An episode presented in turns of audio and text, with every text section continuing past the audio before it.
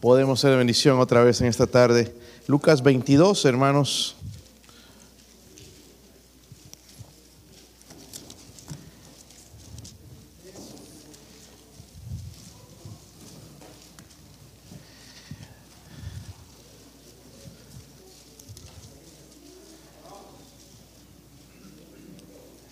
Después de ese almuerzo, hermanos, creo que no hay cabida para otra cosa, pero hago un esfuerzo, hermanos, si pongamos atención a este mensaje. Espero que nos ayude durante la semana. Eh, el, el, mensaje, hermanos, empieza en práctica ya saliendo casi, entonces eh, no nos olvidemos de eso. Versículos 54 al 62. Yo leo el 54, ustedes el 55 y así nos vamos y todos juntos leemos en el versículo 62. ¿Sí lo tienen, hermanos? como que hoy el medio vino sin ganas, ¿verdad? Sin fuerzas. ¿Qué pasó? Escucho allá y acá. ¿Sí están bien, hermanos? Sí, están con ganas. Ok, vamos a leer el versículo 54. Dice, y prendiéndole, le llevaron y le condujeron a casa del sumo sacerdote y Pedro le seguía de lejos.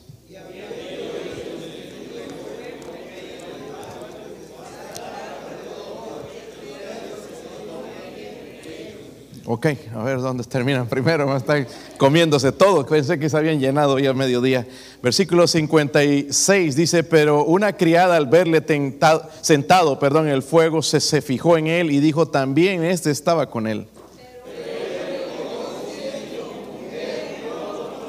Un poco después, viéndole otro, dijo: Tú también eres de ellos. Y Pedro dijo: Hombre, no lo soy.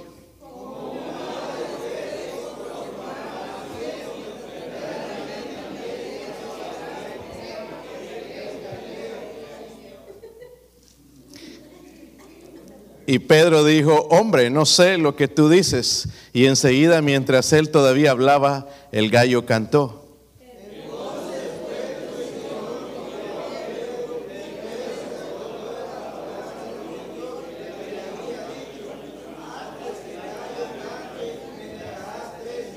Todos. Y Pedro saliendo fuera lloró amargamente. Padre, ruego Señor que me ayude, Dios mío, en esta noche a predicar su palabra con poder, Señor. Ayude una vez más a este siervo inútil a ser de bendición, Señor, como lo fue usted a través de este mensaje, Dios mío, a hablar a su pueblo, Señor, a cambiarnos, a transformarnos, a levantarnos. Eh, ruego, Señor, por favor, por su ayuda, su presencia.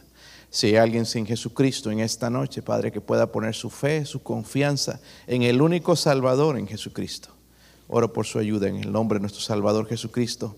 Amén. Pueden sentarse hace muchos años, siglos diríamos, trabajaba en, instalar letreros y subía una escalera de 10 pies más o quizás más y estaba tratando de conectar el letrero y entonces como había llovido estaba mojado todo.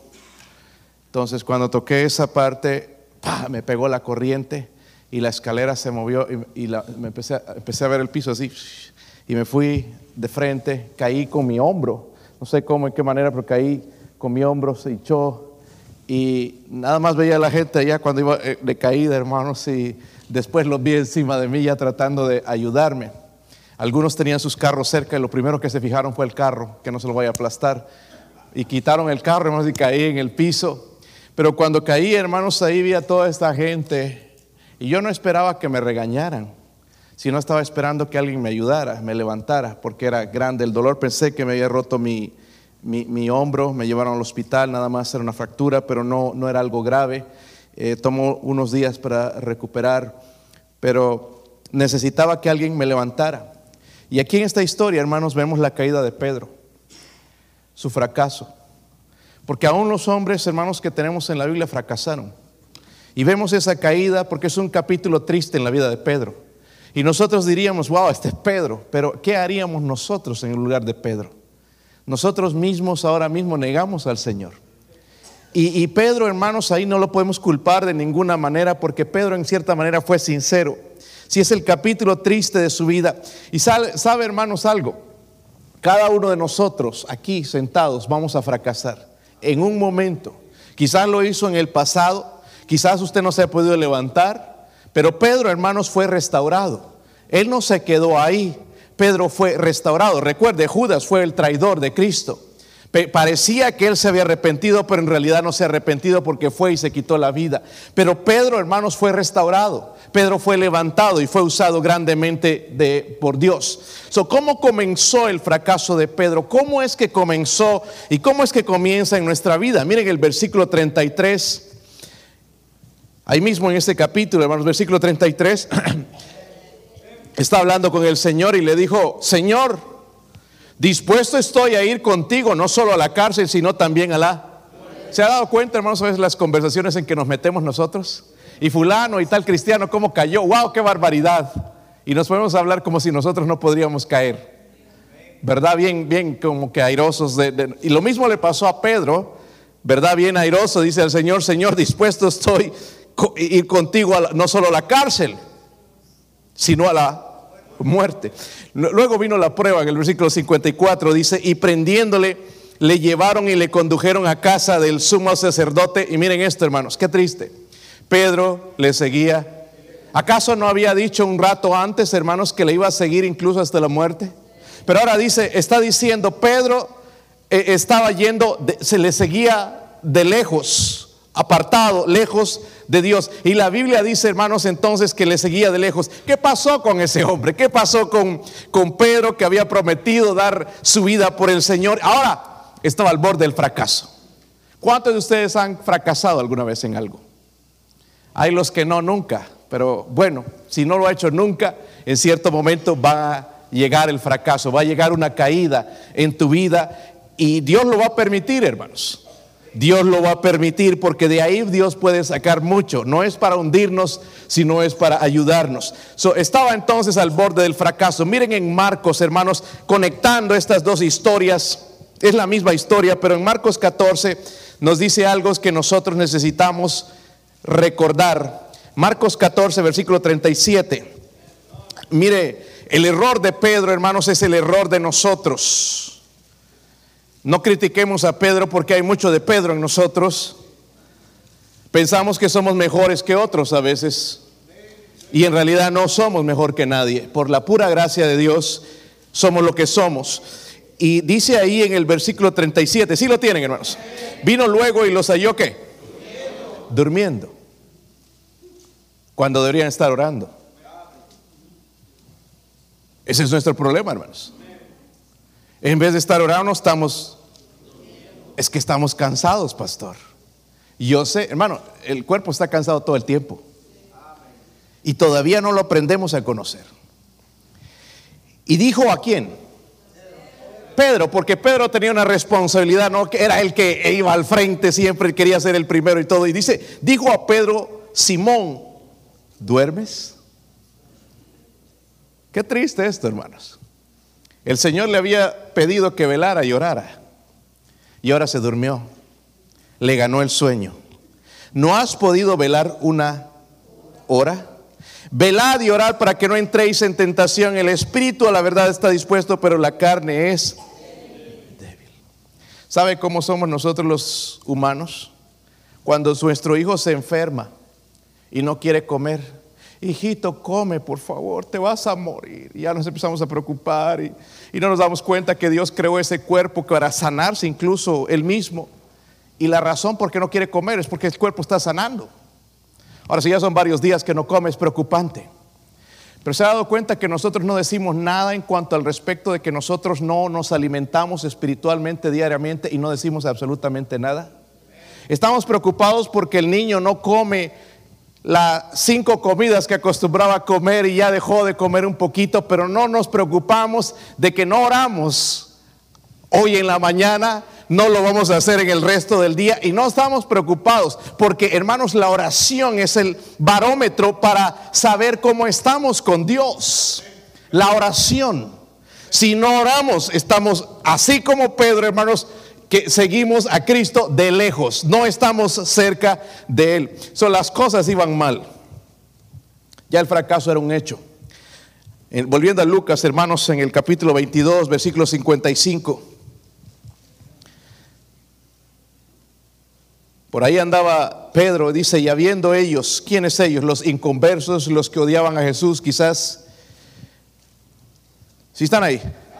Y habiendo ellos encendido fuego en medio del patio, se sentaron alrededor y Pedro se sentó también entre ellos. Se estaba calentando con el fuego del diablo. Él debería estar con Jesús. Le había prometido a Jesús que no solo iría a la cárcel, sino hasta... Eso debería estar ahí.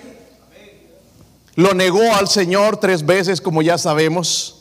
Pero miren, ya después se hace pública su caída en el versículo 56. Si lo leímos, ah, no, versículo 56 dice ahí, pero una criada al verle sentado al fuego se fijó en él y dijo, también este estaba con él. Miren lo que hizo Pedro. Pero él lo que?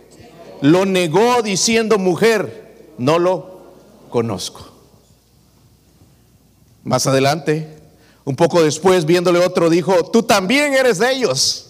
Y Pedro dijo, hombre, como español, hombre, no lo soy. Versículo 59, como una hora después de la caída de este hombre, otro afirmaba diciendo, verdaderamente también es, estaba, este estaba con él porque es Galileo. Y Pedro le dijo, hombre, no sé lo que dices. Y enseguida, mientras él todavía hablaba, el gallo que hizo, cantó.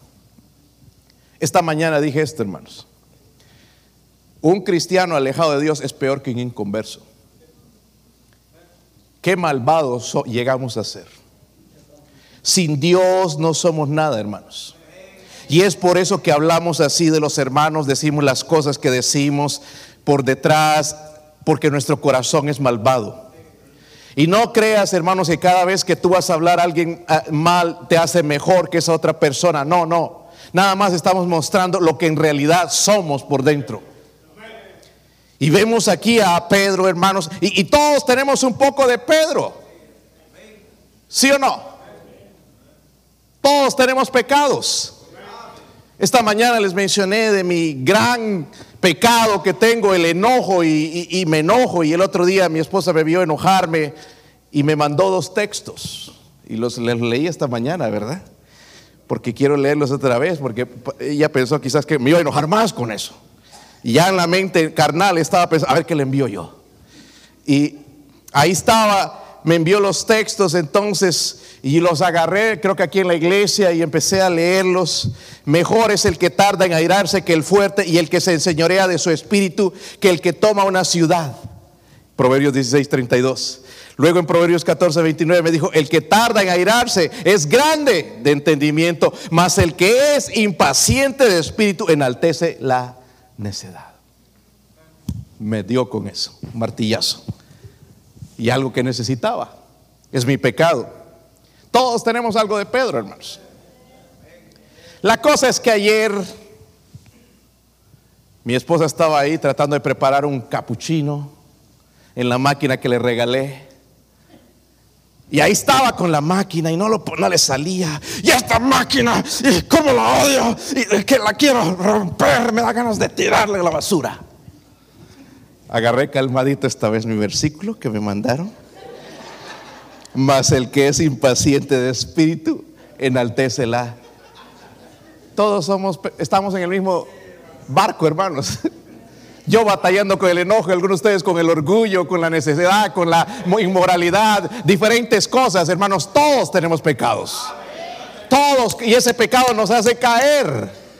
A Pedro lo hizo caer, cayó hasta el piso, pero Pedro fue restaurado porque él creyó en el Señor. Y es, hermanos, el propósito de este mensaje que Dios nos restaure. Ahora, ¿qué hizo Pedro? ¿Qué hizo Dios y Pedro, hermanos, para ser restaurado del fracaso? ¿Cuántos han fracasado alguna vez? ¿Cuántos les ha afectado ese fracaso en su vida? Ahora, ¿podemos ser restaurados? Pero vamos a ver qué es lo que hizo Dios y lo que hizo Pedro. Miren el versículo 61.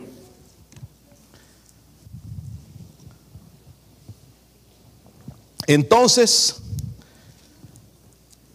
vuelto el Señor, ¿qué hizo? Miren, miren, es simplemente esto, hermanos. El Señor miró a Pedro.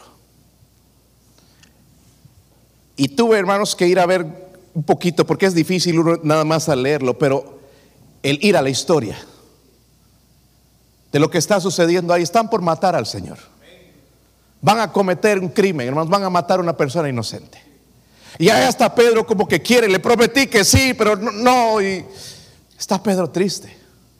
Y lo están torturando, hermanos, lo están insultando, lo están calumniando a nuestro Señor. Y Pedro está de lejos. De repente mira la mirada del Señor, porque Jesús estaba, sabía exactamente dónde estaba Pedro. El Señor miró a... ¿Sabe qué se llama esto, hermanos? Gracia. Luego al cantar el gallo, Jesús miró a través de esa multitud, hizo contacto con los ojos de Pedro y lo miró.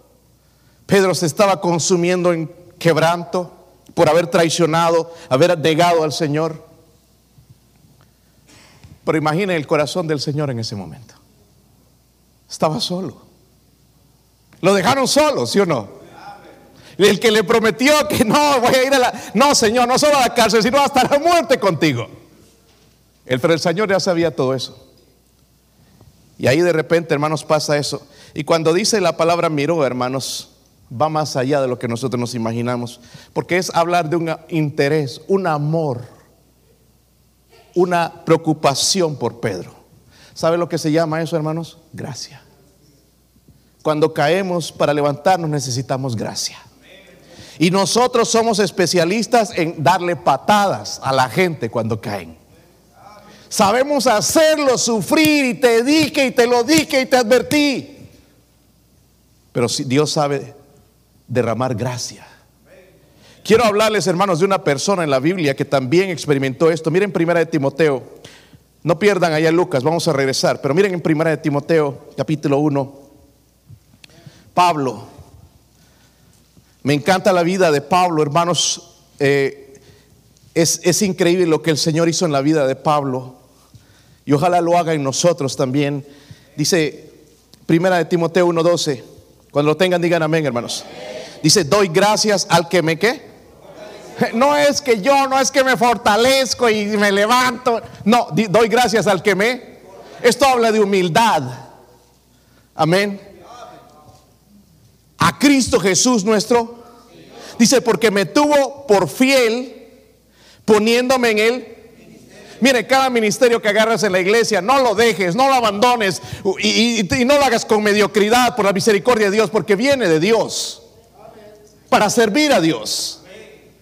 Y no lo miramos de esta manera, pero Pablo lo, verías, lo veía así. Me puso por fiel porque él conoce que soy infiel y me puso en el ministerio. Y nosotros a veces empezamos algo y no lo terminamos o lo hacemos mediocremente. Muy diferente al trabajo que hacemos para ganar dinero. Pero dice no solamente eso. Habiendo yo sido antes que. ¿No hemos sido blasfemos nosotros, hermanos? Habiendo sido blasfemo, perseguidor, injuriador, mas fui recibido a qué? Gloria a Dios por eso. Fui a recibido a misericordia porque lo hice por ignorancia, en incredulidad. Pero miren esto, hermanos, pero la qué? La gracia de nuestro Señor fue más abundante con la fe y el amor que es en quién. Sus hermanos, para levantarme, necesito la mirada de Dios, su gracia. Pero Dios no va a derramar su gracia cuando hay orgullo en mí. ¿Entiende? Dice la Biblia, hermanos, que Dios resiste a los soberbios, pero da gracia a los humildes. Y esa es la razón porque Pedro fue levantado porque se humilló delante de, Dios. Pablo fue levantado porque se humilló delante de, la, delante de Dios. Él dijo, yo fui un blasfemo, fui un perseguidor, me acuerdo, el ver cómo mataban a Esteban en mis pies y ser parte, quizás enviar, darles piedras a los otros cuando mataban a ese hombre y yo no hice absolutamente nada, pero la gracia de Dios y me tuvo por fiel en el ministerio. So, el Señor miró a Pedro, eso me habla de gracia. Gracia. Versículo 61 otra vez, Lucas 22.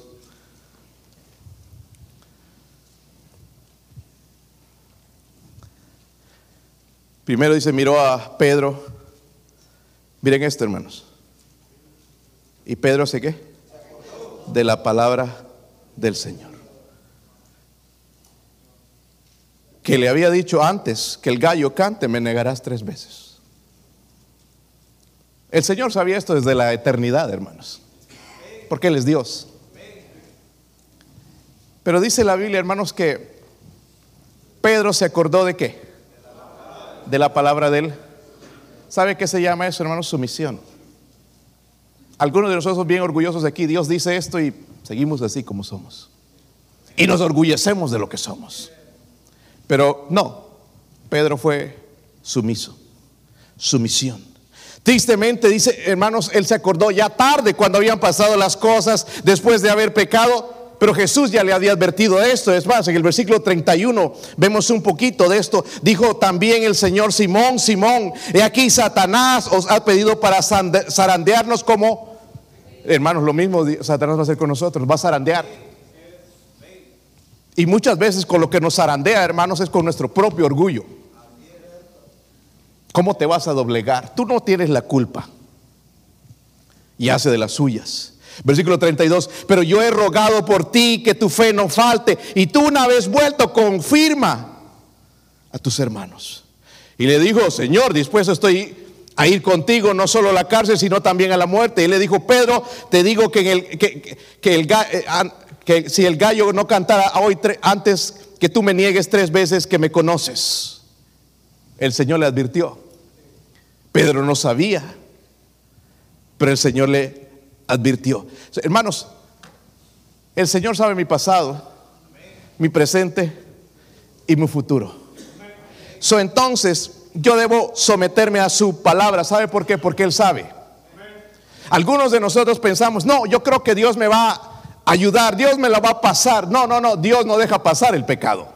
El pecado tiene sus consecuencias. Tarde o temprano vamos a sufrir las consecuencias del pecado. Hermanos, yo creo que Pedro sí amaba al Señor amaba al Señor. Es más, yo creo que fue sincero cuando dijo, yo voy a ir contigo hasta la... Yo creo que fue sincero. Pero hermanos, no, lo que él no conocía y aprendió a conocer es que su carne es débil como la de nosotros. Cuando recordó las palabras del Señor. Imagínese a Pedro, hermanos, porque no todo está escrito las cosas que habrán pasado por su mente.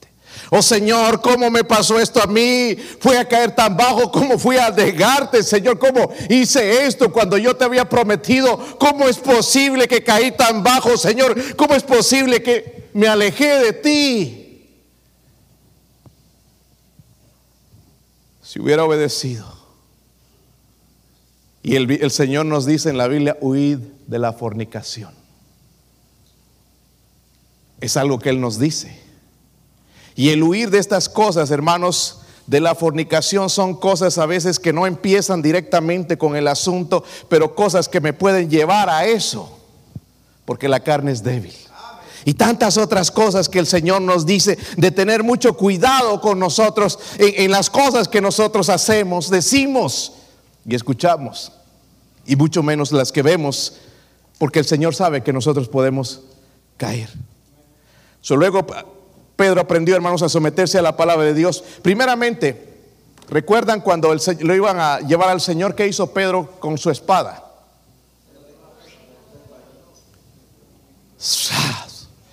Ayer les pregunté, hermanos, porque el hermano le dije, lo agarré así de surprise. Le dije, a ver, comparte un versículo con nosotros antes de ir a ganar almas. Y agarró Hebreos 4, 12. Dice, ¿Qué dice ese versículo? La palabra de Dios es viva y eficaz, más cortante que espada de doble filo, penetra hasta partir el alma, la coyuntura y los tuétanos, discierne los pensamientos y las intenciones del corazón. ahí está, ese es Hebreos, ¿verdad? Eso usó él. Pero yo les dije a los hermanos, les pregunté, ¿qué oreja le cortó? ¿Derecha, izquierda? ¿Ah? ¿Derecha? ¿Seguros? ¿Cuánto dicen la derecha? ¿Cuántos son izquierdistas aquí? Los demás tienen cara de comunistas. Este, ¿Cuántos vienen la, izquierda? A ver, ponte de pie, hermano. Así al frente mío. ¿Qué oreja le cortó, hermanos? A ver, ¿alguien tiene una espada? ¿Machete o algo? Me está preocupando. si, le cortó la derecha, ¿verdad? El hermano uh, Gil Torres predicó de eso, ¿verdad? Que no sabemos cortar y pero no, no arreglar. Y no voy a tocar ese asunto. Pero él le cortó la oreja, significa que fue esta, ¿verdad? No la derecha de este lado, sino la derecha de él. Si, es, si hubiera estado al frente, hermanos, le iba a cortar la izquierda. Solo lo más probable es que Pedro se la cortó por atrás. Lo agarró de traición. Y criticaríamos, gracias hermano, a Pedro, pero así somos nosotros. Hermanito, Dios te bendiga. He estado orando por ti, mi hermano querido. Estamos orando mucho por ti, por detrás. Eso le pasa por sinvergüenza. Eso le macheteamos en la casa, por detrás. Pedro era así, nosotros somos así. Pero en Hechos 2.37, cuando ya fue restaurado, fue, predicó un sermón, hermanos, donde tres mil personas se convirtieron y dice la Biblia que al oír esto se compungieron de corazón y dijeron a Pedro y a los apóstoles, varones, ¿qué haremos? Primero usaba la espada para cortar y cortar a las personas, pero ahora usaba la espada del Espíritu para cortar los corazones. Se sometió a la palabra de Dios. Es por eso que Dios no nos usa a algunos de nosotros porque no nos sometemos a ese libro que es la palabra de Dios. Sigue siendo la palabra de Dios. Sigues pensando en tu YouTube, sigues pensando en, en, los pensamientos de los hombres. La palabra de Dios es viva y es eficaz. Sigue trabajando. Ay, es que se me duermen, que se duerman porque que sea Dios el que habla, no tú. A veces con una ilustración queremos decir algo, hermano, no decimos nada. Pero la palabra de Dios cuando dice algo, dice y toca el corazón. Hay que esperar que ella trabaje, hermanos. La palabra de Dios no regresa vacía. So, ¿Qué hizo Pedro? Eh, primeramente el Señor lo miró, derramó gracia. Pero después dice que Pedro se acordó de la palabra de él. Eso se llama sumisión. Pero algo más que Pedro hizo, hermanos. Miren el versículo 62. Lucas 22, 62. Pedro saliendo qué? Valga la redundancia, ¿verdad? Voy a entrar adentro, ves decimos nosotros, ¿verdad? No modo que entres fuera. Dice, saliendo fuera, lloró qué? Amargamente.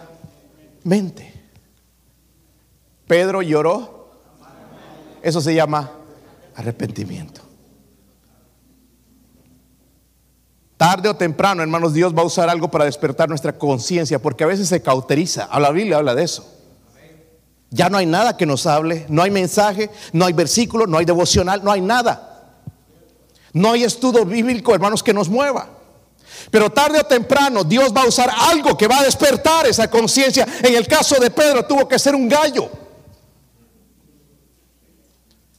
Pero en nuestro caso puede ser un hijo un hijo muerto. Y no muerto, hermanos, quizás físicamente, pero muerto espiritualmente. ¿Y cómo duele eso, ver a un hijo lejos de la, lejos de la voluntad de Dios? ¿Cómo duele eso? Y eso debería despertar nuestra conciencia. De alguna manera Dios está tratando de hablarnos a través de algo porque no creemos, no entendemos. Y en el caso de Pedro tuvo que ser un gallo. Pedro lloró, hermanos, y sus lágrimas sí fueron de arrepentimiento genuino. ¿Sabe, hermanos? Cualquier hijo de Dios en esa situación puede volver a Él. Primera de Juan 1.9 dice, si confesamos, si confesamos nuestros pecados, Él es fiel y justo para perdonarnos y limpiarnos de toda maldad. Hermanos, si tu arrepentimiento es sincero, Dios va a abrir la puerta del perdón. Algunos no se levantan porque no confiesan su pecado. Se cayeron y están amargados. Hay que fue la culpa de tal, que el pastor, que el hermano, que, que, aquí, que allá, que Daniel. Todo el mundo, hermanos, son culpables menos nosotros. Dios no te va a levantar jamás. Dios derrama su gracia. Si nos sometemos a su palabra y esperamos, Dios va a traer el arrepentimiento. Pero no un arrepentimiento y llorar ahora porque me están pasando estas cosas. Sí lloro, pero ya pasan las cosas, hermanos, ya pasó el dolor, otra vez hacer lo mismo. Porque algunos somos así, cuerudos. Nos gusta, hermanos, si es como sería tonto, hermanos, meterse en un estadio y, ayer que jugaba los de Tennessee, tenía que mencionar esto también, meterse ahí con la camisa azul y empezar a gritar a toda la gente de Tennessee, ustedes son unos perdedores, bola de perdedores, ¿qué te van a hacer? Te van a agarrar a golpes. Sería tonto. Pero es lo que hacemos nosotros algunas veces, hermanos, con los problemas y el pecado. Es como si vamos a buscarlo en vez de arrepentirnos genuinamente, ser sinceros con Dios para que Dios abra la puerta del perdón y Él va a orar en la vida y nos va a transformar. Gracia. Necesitamos gracia. Sumisión y arrepentimiento. Ingredientes seguros, hermanos, para levantarnos del fracaso. Eh, vemos, hermanos, el amor de Pedro por el Señor se demostró por lo que hizo, ¿verdad? No solamente por lo que hizo, sino por quién llegó a ser ese Pedro humillado delante de Dios. Ya no empezó a decir, no, le voy a seguir fielmente y su confianza, sino que puso su confianza en el Señor. miren, hermanos, la verdad es esta, que nosotros demostramos nuestro amor a Jesús, no por lo que hacemos, porque los fariseos incluso hacían más obras que nosotros, sino por lo que somos, lo que en realidad somos. Y es ahí donde Dios quiere llegar, hermanos, a través de las pruebas, levantarnos, cambiarnos. Oh, hermanos, que Dios nos ayude. Porque algunos hemos fracasado en algo y ya nunca nos levantamos. Y siempre estamos apuntando, fulano, fulano, fulano, fulano. ¿A quién iba a culpar Pedro, hermanos? ¿Al gallo? Ese gallo que... Nosotros hubiéramos culpado al gallo. Pero él no. Él dice que salió y lloró amargamente. Que Dios nos ayude. Vamos a ponernos de pie. Mi esposa va a tocar algo en la invitación.